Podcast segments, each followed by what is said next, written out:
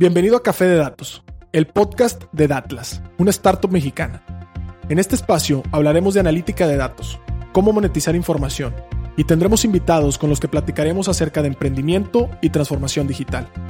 Si estás liderando, planeas liderar o participas en una estrategia de transformación digital, Café de Datos es ideal para nutrir tus conocimientos de analítica e inteligencia artificial conocer los métodos populares en la industria, obtener nuevas ideas y disfrutar de las historias que tenemos para contarte.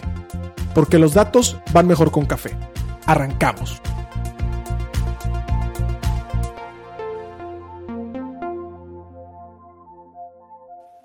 ¿Qué tal? Bienvenidos a su nuevo episodio Café de Datos. El día de hoy nos encontramos más acompañados que nunca. Mi nombre es Pedro Vallejo. Mi nombre es César Salinas. Y mi nombre es Marcelo Hernández, parte del equipo de Atlas. Ah, caray, tenemos un invitado nuevo. Así es, el día de hoy que tenemos un formato de tres personas y se nos ocurrió desde la temporada pasada querer hacer una columna de opinión porque muchas veces nos teníamos que restringir porque traíamos una agenda o porque teníamos temas muy profesionales y sin dejar de ser profesionales, pues la verdad es que hay diálogo para compartir nuestra opinión. Este es nuestro podcast y lo que queremos es también que lo, hacer lo suyo. Así que Vamos a estar haciendo dinámicas en arroba MX, en donde les vamos a preguntar que ustedes nos propongan temas de los que podamos discutir y con base a esos temas, pues vamos a tener diferentes expertos. Así que, sin más preámbulo, el día de hoy tenemos un formato rápido. Vamos a estar hablando de este famosísimo documental The Social Dilemma, un documental que anunció eh, la red de Netflix, ¿verdad? Esta red que comparte series, películas en diferentes pantallas. Eh, y bueno, finalmente la verdad es que nos impactó, nos movió un poco el mundo a todos y queremos dialogar. Ya escribimos un blog, el día de hoy este blog ha tenido más de, de, 4.000 visitas y creemos que la conversación se debe de subir a este formato. Así que, sin más preámbulo, empecemos. Chavos, ¿quién se quiere echar la primera preguntita? Échenle. Claro, claro, no, con todo gusto. Bienvenidos a, este nuevo formato y creo que la, pregunta para abrir boca y, y, digo, aquí vamos a escuchar la opinión de los tres, sería, eh, tomando en cuenta este documental, si realmente eh, para ustedes o para nosotros el documental nos, nos quitó una venda de los ojos, ¿no? O, nos dijo algo que no supiéramos. Entonces, eh, empezando por ahí, eh, Pedro o Marcelo, quien quiere iniciar, cuéntenos su, percepción. ¿Les quitó una venda de los ojos o, no? ¿Qué tal amigos? Este, pues yo empezando, mucho gusto saludarlos, este, parte del equipo de Atlas.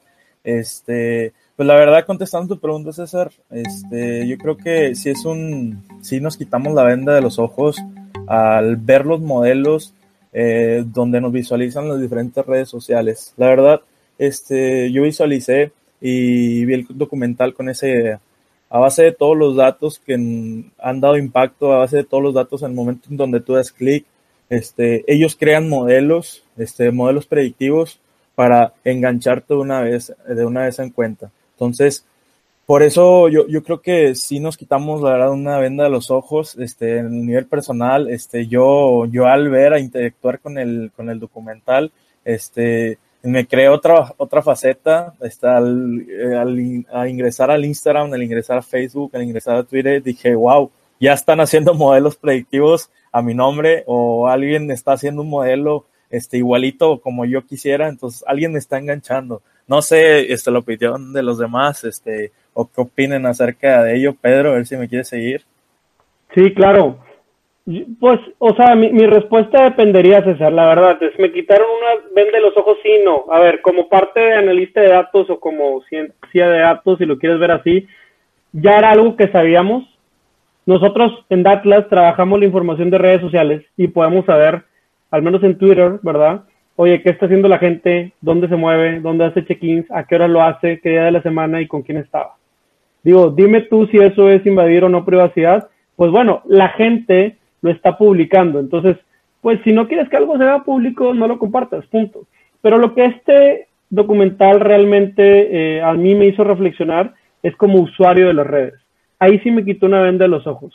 Ahorita veo mi máquina de Facebook, veo mi máquina de Twitter o de Instagram y ya no la veo con los mismos eh, ojos de encanto de antes del, del documental. Pre-documental, mi visión de encanto, ¿de qué se trataba? Se trataba, claro está, de, eh, pues es una red para conectar. Y yo le compraba al fundador de Facebook esa visión. querer conectar a millones de personas. Y creo que esa misión no ha dejado de existir, pero lo que sí ha sido tergiversado es que para obtener utilidades o monetizar esta dinámica, pues tienes que ser una máquina de predicción de comportamiento humano, ¿no? Tienes que conectar a marcas con usuarios y tienes que hacer hipersegmentación. Y creo que con eso ya no estoy tan a gusto, ya no estoy tan a gusto porque ahora cada vez que estoy viendo la pantalla, pues realmente sé que hay alguien devorando detrás de eso toda la información que comparto.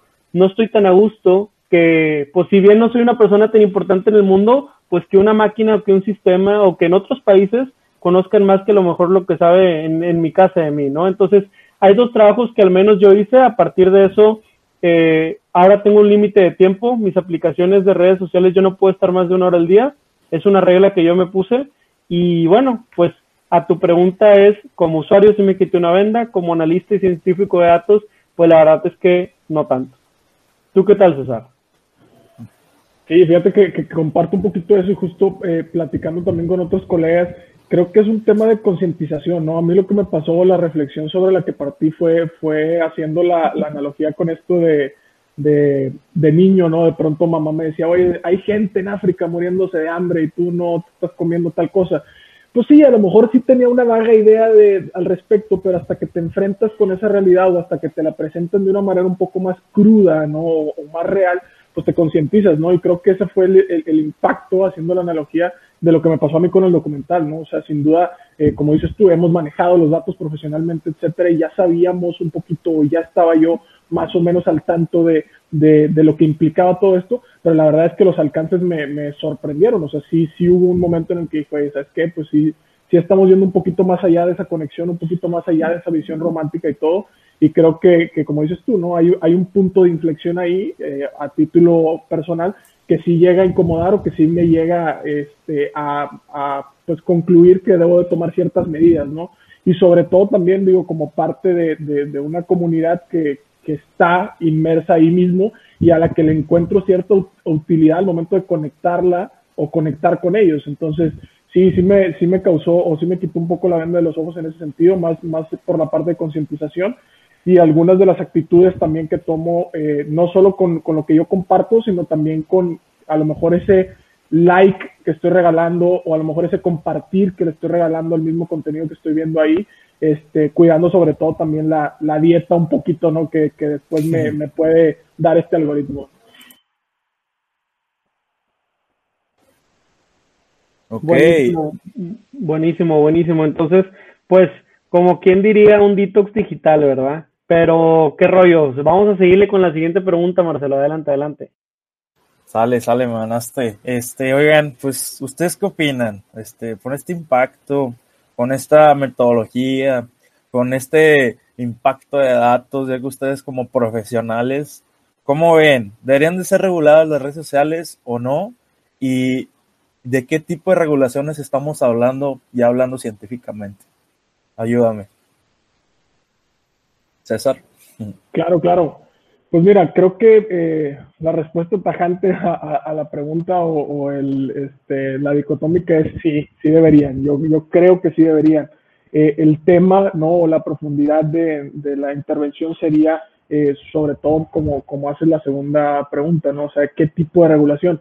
¿Por qué? Porque sinceramente digo, históricamente no es la primera vez que veo que los sistemas que tenemos de regulación en términos a lo mejor legislativos, ¿no? Eh, pues no logran avanzar o no logran ser lo suficientemente ágiles como para estar a la vanguardia a cómo están este tipo de, tecnologías o este tipo de negocios. Entonces, eh, pues sí, sí creo que se deben de regular, pero pues hay un punto ahí eh, sensible de, oye, pues entonces es responsabilidad de quién, ¿no? Si se lo dejamos a la legislación, pues la legislación estoy muy seguro que no va a alcanzar a hacerlo en la velocidad que se necesita y también eh, por el lado de, la autorregulación, ¿no? que es otro concepto que de pronto por ahí se maneja, también creo que es, es, importante dar a cada quien o tomar cada quien la responsabilidad, ¿no? Pedro decía ahorita en la pregunta anterior, oye, pues yo me puse el límite, ¿no? Entonces, oye, pues hay que exigir que ese límite también se lo ponga la, empresa o el negocio, ver de qué manera sus incentivos se alinean a, esa, a ese tipo también de regulaciones o de restricciones y también los usuarios ver de qué manera podemos desde nuestra trinchera también eh, meter algún tipo de, presión, ¿no? Por regularlo, al final del día creo que eh, un esfuerzo en conjunto sería la mejor manera de regularlo, porque sin duda si se lo dejamos a una de las tres partes va a estar la balanza pues completamente desequilibrada, ¿no? El lado legislativo por la parte de, que no va a hacerlo a la velocidad que se requiere, el lado de la empresa porque pues los incentivos hoy en día como vimos en el documental no están alineados eh, de la mejor manera, ¿no? O no de la manera ideal para nosotros y nosotros un poquito con esta inconsciencia, ¿no? Eh, que creo que viene pues a darnos un poquito de luz esta parte del documental, ¿no? Digo, no sé qué, qué opinan, pero yo creo que sí deberíamos de regularla. Sí, o sea, por, mi parte, igual, tengo una respuesta en dos escenarios. Lo que pasa es esto, es que digo, si, nos pone a reflexionar el tema de si no estás pagando por el producto, entonces tú eres el producto, ¿no? Y, justamente nos lo dicen en este documental. Este, nosotros somos el producto de Facebook, el producto que hace activar Twitter, Instagram, Google, YouTube, entre otros, ¿no? Entonces, eh, regular las redes sociales significará regular a nosotros como personas, reducir nuestras libertades.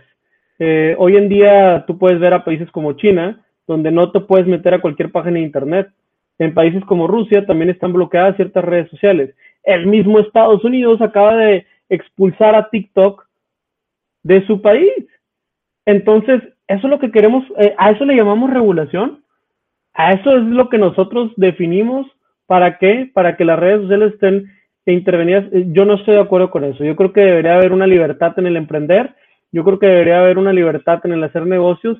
Y creo que la globalización nos está llevando a una ciudadanía global, pero también a ser emprendedores globales. Eh, ¿Por qué? Porque de la noche a la mañana el, Internet es lo que me permite escalar un negocio. Así que sin tratar de ir contracorriente, tampoco puedo ignorar el hecho de que, pues bueno, o sea, hay todo un tema de datos, hay todo un tema de privacidad que no se está protegiendo. Entonces, como punto de partida, yo no veo por qué en mi clase de cívica y ética, o en las clases de cívica y éticas que hoy enseñan en las escuelas o deberían de estar enseñando, pues ¿por qué no empezamos a subir este tipo de temas? Donde cada quien se tenga una responsabilidad. O sea, si hoy en día un gobierno le regula cierto algoritmo a una red, van a sacar otro, y van a sacar otro, y van a sacar otro. O sea, lo más importante es que nosotros seamos sensibles a eso. Digo, ¿por qué la gente de pronto deja vicios o ludopatías, no? ¿Por qué dejas de fumar? Pues porque alguien te sensibilizó de que hace años, pero hace 40 años se fumaba en las oficinas y se tomaba whisky en las oficinas de cualquier corporativo de la ciudad o de cualquier ciudad que veas. Entonces, este, yo creo que regulación, pues sin duda alguna, eh, va a tener efectos contraproducentes de largo plazo. No le van a entender. Vimos cuando entrevistan a Mark Zuckerberg en la corte, a los demás, el tipo de preguntas ridículas. O sea, no, no entiende hoy el nivel gobierno este tipo de cosas. Entonces, a mí me da más miedo que, que, que haya mucha ignorancia sin duda alguna estoy muy a favor que a lo mejor, oye, se haga ciertas auditorías, que haya, por ejemplo, una policía creada entre todas las redes sociales y esas personas puedan hacer recomendaciones o que la ONU cree un grupo y, ese grupo pues finalmente pueda tener influencia en algunas de las decisiones o algoritmos.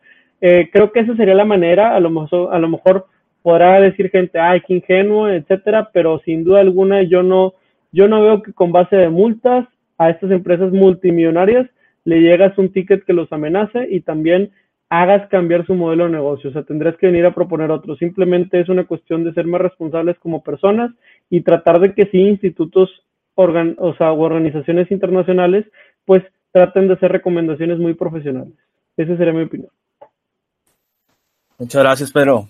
Este, y pues dando mi opinión, pues no dejándola a un lado, este, yo creo que pues tranquilamente es un tema este, tanto de privacidad, de monopolización, de influencia política, este, en las tres contrapartes que deberían de ser reguladas este, las redes sociales. Son grandes corporaciones tecnológicas, por lo que tienen un mayor impacto tanto dentro de, de, nuestras, de nuestros círculos sociales este, y de toda la a gran escala socialmente.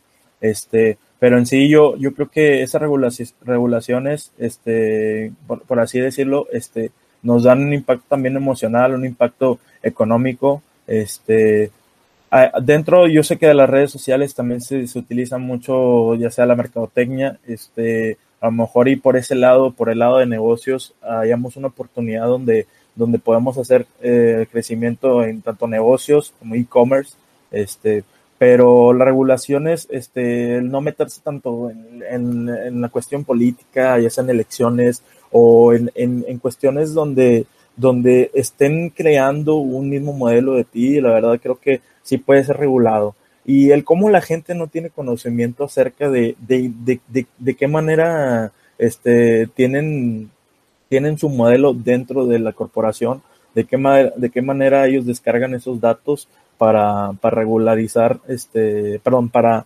para accionar todos aquellos anuncios, todas aquellas este, páginas que tú visitas este, constantemente. Esos datos, este, yo creo que son privados y de esa manera yo, yo pienso, este, sí, deben de sí deberían de ser regularizados, perdón. Este, como dice Pedro, a lo mejor una policía este, dentro de, dentro de las redes sociales o una corporación que, esté dentro este, de ese círculo pero, pero sí, a lo mejor es cuestión de historia, a lo mejor es, es cuestión de adaptabilidad en lo digital, este, es, es cuestión de, de, tener paciencia sobre el conocimiento, los datos que, que, que tenemos, este, pero en sí este sería mi, mi humilde respuesta este, acerca de, de las regulaciones. Muchas gracias, César, muchas gracias, Pedro, por, por la pregunta. Ahí quien sigue la, la pregunta. Perfecto. Pues yo, yo les tengo una pregunta para ustedes y creo que nos queda como que era tiempo para otros dos. Pero la primera es, este, pues ya les dije yo qué hice con mis redes sociales, ¿no? Que fue controlar. Y lo que no dije es, o lo que creo que, que ustedes me pueden compartir es cómo cambió su conducta con las redes sociales una vez que vieron el documental. Y no solamente eso, sino cuál es la brújula que ustedes crean que debería dedicar, de dictar el norte de las personas, es decir, los criterios y qué preguntas se deberían de hacer para poder decidir qué hacer con las redes sociales, porque no queremos que sea un efecto de que te dure un mes o dos, sino lo que queremos es que sea algo más perpetuo.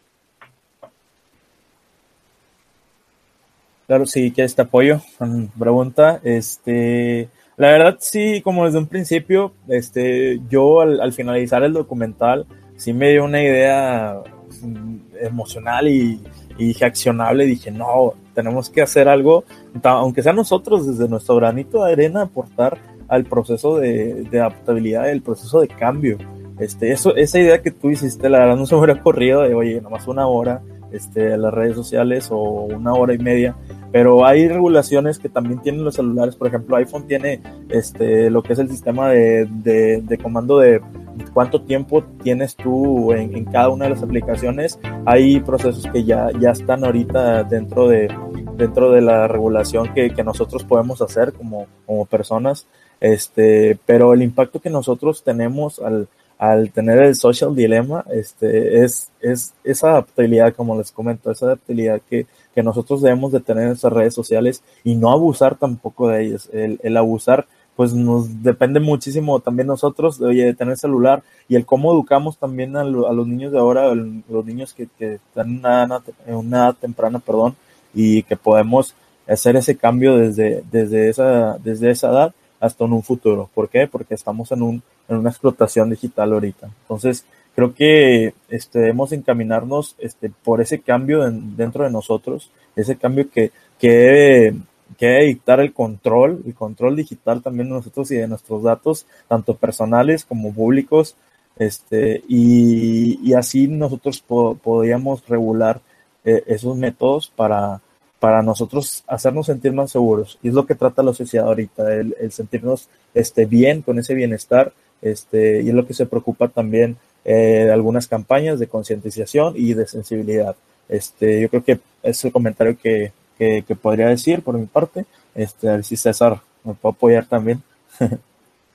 claro, claro.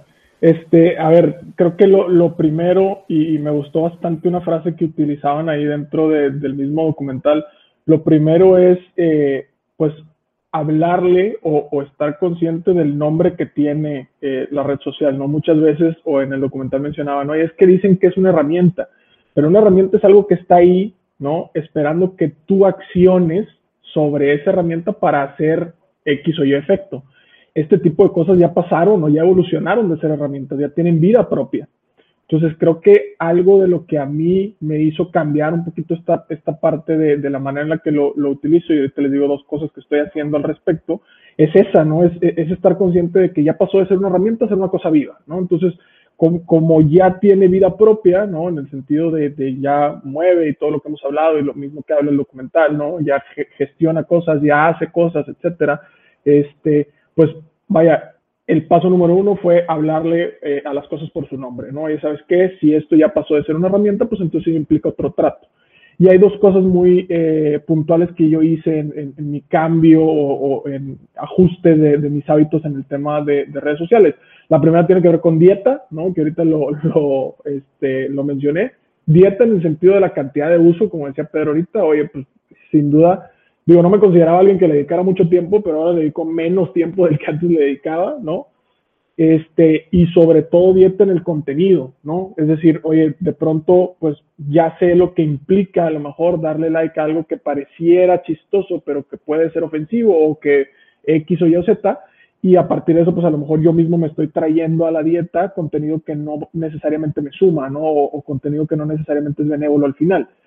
Y la brújula sobre la que estoy, ¿no? Eh, pues ahora sí que poniendo o, o balanceando esa parte de la dieta, eh, le llamo yo, tiene mucho que ver con la parte de prudencia, ¿no? Y lo platicaba con mis hermanos, yo soy el mayor de, cuatro eh, hermanos, entonces yo lo platicaba con mis hermanos y decía, oye, pues es que cómo vamos a distinguir en este sentido, ¿no? Una vez que estoy dentro, una vez que lo estoy utilizando y todo, ¿cómo vamos a distinguir o cuál va a ser el parámetro? Pues bueno, justamente yo les decía, oye, pues un parámetro es la prudencia, oye, a ver, realmente eso que estoy compartiendo o eso que estoy viendo es prudente que sea del dominio público es decir, oye, pues sí, a lo mejor compartir dónde estoy en, un restaurante un fin de semana, pues puedo considerarlo prudente hasta cierto punto.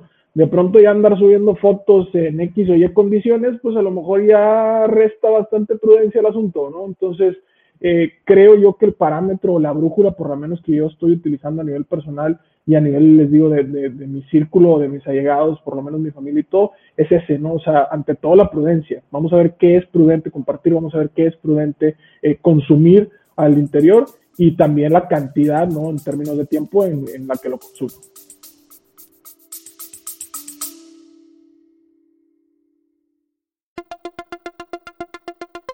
Te quiero invitar a que conozcas el nuevo programa de aprendizaje 15 técnicas introductorias de analítica de datos.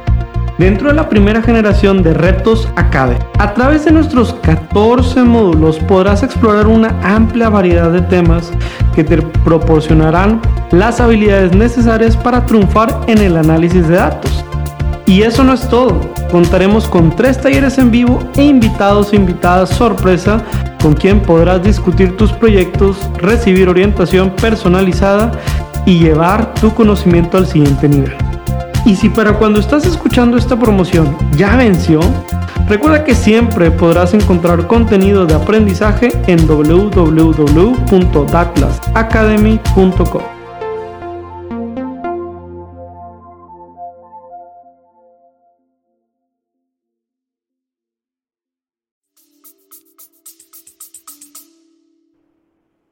Va, sí, por mi parte yo les conté que estoy haciendo por lo menos en, general. De manera más específica, yo, yo soy yo soy muy tuitero, ¿no? Y, y, me hice tuitero ah, hace un poco de años porque, porque yo creo que el Internet va dirigido hacia, hacia un tema de conectar a tantas personas y, y, estamos hechos como seres sociales para conectar con 10, 40 o 50 personas y tener esas amistades cercanas y conocer lo que piensan y poder dialogar. No sé si estamos listos para socializar con 10.000 o 20.000 personas y que nos tenga que importar lo que, lo que piensan de nosotros con un like o algo así, ¿no? En la misma documental o la docuserie te muestran cómo una niña se siente toda triste porque no le dan like a sus fotos, ¿verdad? En este caso, eh, en ese sentido, yo, yo estoy, estoy percibiendo, ¿verdad? Que hay ciertas cuentas que me agregan valor y hay ciertas cuentas que no me agregan valor y me refiero a las cuentas que se pueden seguir, ¿no? Cuentas de grupos, cuentas, por ejemplo, de Instagram, etcétera. Entonces, al momento de hacer un detox, ¿no? Que, que hago el símil con la nutrición, así como ahorita platicó César de lo de la dieta, ¿verdad? Este, pues bueno, es el tema más en el, en el sentido de hacer una limpia de todas esas a lo mejor ruidos y, y hoy en día antes me temblaba un poco la mano al querer bloquear a alguien y hoy en día he bloqueado más de 300 perfiles en los últimos dos semanas y no me importa. La verdad es que finalmente eh, vivir desconectado no creo que suceda. tampoco tengo que estar, tengo que entender que tampoco la vida significa estar conectado a 10 mil o 20 mil o 100 mil personas que me conocen o medio me conocen, que la vida se sigue tratando de tus grupos de 30, 40 y 50 personas con los que vas a estar y contar toda la vida y que bueno, habrá algo que puedes hacer con esos grupos en tercero, ¿no? LinkedIn lo divide muy bien, ¿no? Primer nivel, segundo nivel y tercer nivel. En ese sentido, pues el primer nivel son tus amigos directos, el segundo son los amigos de tus amigos y el tercero son los amigos de los amigos de los amigos. ¿Sabes qué? A mí el tercer nivel ya no me importa. O sea, ya no me importa y finalmente lo que, lo que encuentro ahí es una oportunidad de negocio, una oportunidad económica y donde sí me importa es en el primer nivel y trato de darle mucho más prioridad. Así que creo que esa podría ser una buena brújula. Y déjame continuar, nos queda un poquito de tiempo y ya para cierre de Takeaways, este episodio es más express, racita. Eh, digo, aprovecho también el comercial para invitarlos a seguirnos en nuestras redes, arroba MX, para proponerlos más temas de diálogo, así como el que hoy estamos tocando de Social Dilemma, y también para descargar el Data Playbook Ciencia de Datos a la Mexicana, volumen 3. Aprovechen. Así que, por última pregunta, Raza, takeaways, este, eh, puede ser alguna opinión que nos den acerca de si con esta información y con estas herramientas se pueden invadir otros países o ustedes creen que las elecciones pueden ser alteradas. Así que adelante, escogen la que ustedes quieran responder y un mensaje de cierre para ya última intervención. Claro, yo te apoyo. Ahí te gané, César.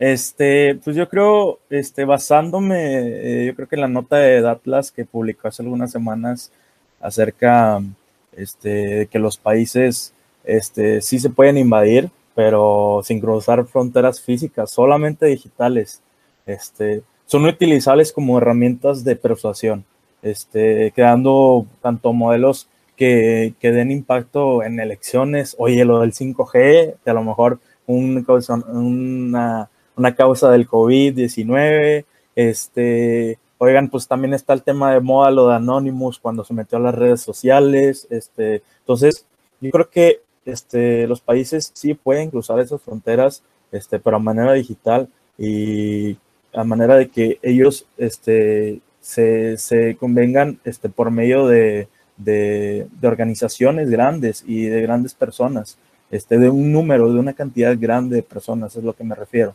Entonces, yo creo que sí, sí, sí es muy cierto lo que dicen aquí en la reflexión que, que da el, el WordPress de Datlas, en el blog de Datlas, este, y se lo recomiendo, este, que algunas semanas ahí lo publicaron. Y yo creo que cierro con esto. Este, gracias como quiera por la invitación. Este, y ahí como quiera le dejo la reflexión a mi siguiente compañero. Muy amable, mi estimado Marcelo, nombre encantado de tenerte por acá, hermano. Este, a ver, el tema de, invasión de países, digo, sin duda, creo que Pedro apuntó muy bien esta, esta parte de que ya, ya somos eh, globalizados, ¿no? El Internet vino a conectarnos a todos y todo. Entonces, creo que, más allá a lo mejor del caso específico de invasión de países, eh, es importante tomar en cuenta la manera en la que la injerencia que puede tener esta parte de la red social lleva precisamente, como decía Marcelo, a, muchas veces manipular o sesgar un poco las, las, pues las opiniones, las percepciones, etcétera. Y es un problema, eh, yéndome a lo mejor al, tema más, más filosófico, más técnico, y es un problema muy grande que estudiamos muchas veces en finanzas o en economía, que es la simetría de información. O sea, cuando te encuentras gente que tiene distinta información o los mercados encuentran simetría de información, de pronto hay eh, ciertos eh, efectos o ciertas cosas que se dan a partir de eso que pudieran ser, entre otras cosas, no a lo mejor funestas. Entonces, eh, un takeaway importante a partir de esto, que creo que, que, lo he también comentado incluso con mi familia y que me gusta mucho comentar, es, ojo, ¿no? Estamos de pronto en, esa, en ese punto en la historia en el que lejos de tener a lo mejor ignorancia por falta de información, tenemos o, nos presentamos de pronto ante una ignorancia por tener tanta información, pero tener únicamente una cara de la moneda de información. Entonces, eh, digo, aprovecho para saludar a mis tías que siempre les digo, no se crean lo que les mandan en Facebook o no se crean lo que les mandan en WhatsApp, ¿no? Pero sí es importante, eh, o creo que el takeaway con el que quisiera cerrar mi intervención es, es ese, ¿no? Es mantengamos la calma, mantengamos los objetivos, seamos capaces de discernir un poquito, de, de pronto aventarnos esa chambita extra, a lo mejor de validar algunas cosas que vemos o algunas cosas que consultamos, no nos dejemos guiar tanto por esa parte, a lo mejor, este, eh, instintiva, ¿no? De lo primero que veo, ya me lo creo y todo, y, sobre todo también, pues, esta parte de decir, oye, es, importante la influencia que tienen y es importante también la influencia que a lo mejor podemos tener nosotros como usuarios ahí dentro para utilizarla para bien, ¿no? Tanto en el, en el hecho de dar a consumir como en el consumir. Entonces, creo que esta es mi, mi reflexión final. Muchísimas gracias. Animo. Perfecto. Entonces, este, sí, creo que creo que también es el entender que, que en una elección o en la inversión en un país o en el fatalismo que lo quieras ver, porque también hay una división social provocada por redes sociales, o sea, eh, feminismo contra machismo, ricos contra pobres, eh, universitarios contra gente que no fue a la escuela, superempresarios contra empresarios que son socialmente responsables. O sea, las redes sociales son especialistas en dividirnos, ¿no? Y esa estrategia la han, la han entendido los políticos y la han entendido cualquier grupo de interés. Entre más nos distancien, es mejor. Pero el tema es que tú tienes en las redes sociales una maquinaria para hacer eso en automático. Entonces, de pronto, oye, a favor o en contra de las armas. Si estás en contra, te van a mostrar la foto de alguien metiéndose en una casa. Pero si estás a favor, te van a mostrar la foto de un señor con su hijo de cacería. Entonces, ¿quién tiene la realidad, no? ¿Cuál es la historia que se cuenta? Pues hay que recordar que nosotros, o sea, muchas veces nuestra, la brújula moral de mucha gente es que esté indecisa sobre algunas posiciones, ¿no? Eh, posiciones difíciles como el aborto, si deberíamos invadir o no un país, si deberíamos o no usar drogas, etcétera. Entonces, es mucho más fácil moldear y persuadir a la gente que esté indecisa con notas, con, ah, hay una bandera de México quemándose, pues obviamente vas a dar clic porque quieres saber qué está pasando, quién lo está haciendo, ¿no? Entonces, son expertos en tener esas estrategias de persuasión. Así que, en ese sentido, entender que son máquinas, entender que detrás de eso no hay una autoría, no es un mensaje directo para ti o para que tú apuntes tu brújula al otro lado, sino entender que es un simple punto de opinión, así como hay otros 7 mil millones de puntos de opinión en el mundo, ¿no? Entonces, creo que este será el mensaje de cierre. Ya vamos en tiempo. Muchas gracias. Si te gustó este formato, pues danos ahí tu suscripción, por favor, danos tus comentarios. Y lo que sí es que te vamos a pedir que también nos sigas en las redes sociales, es nosotros muy importante, arroba AtlasMX, no te lo paramos de decir porque queremos que participes y que esta opinión puedas estar ahí también compartiendo la tuya. Bueno, muchas gracias, hasta aquí acabamos. Saludos. Ánimo. Hasta Hasta aquí el podcast de hoy. Gracias por escucharnos. Puedes seguir disfrutando de tu café y aprendiendo analítica de datos en nuestro blog con más de 180 columnas acerca de analítica, emprendimiento y transformación digital. Visita blogdatlas.wordpress.com y disfruta del contenido. Finalmente, no olvides suscribirte a Café de Datos, el podcast de la startup Datlas. Hasta la próxima.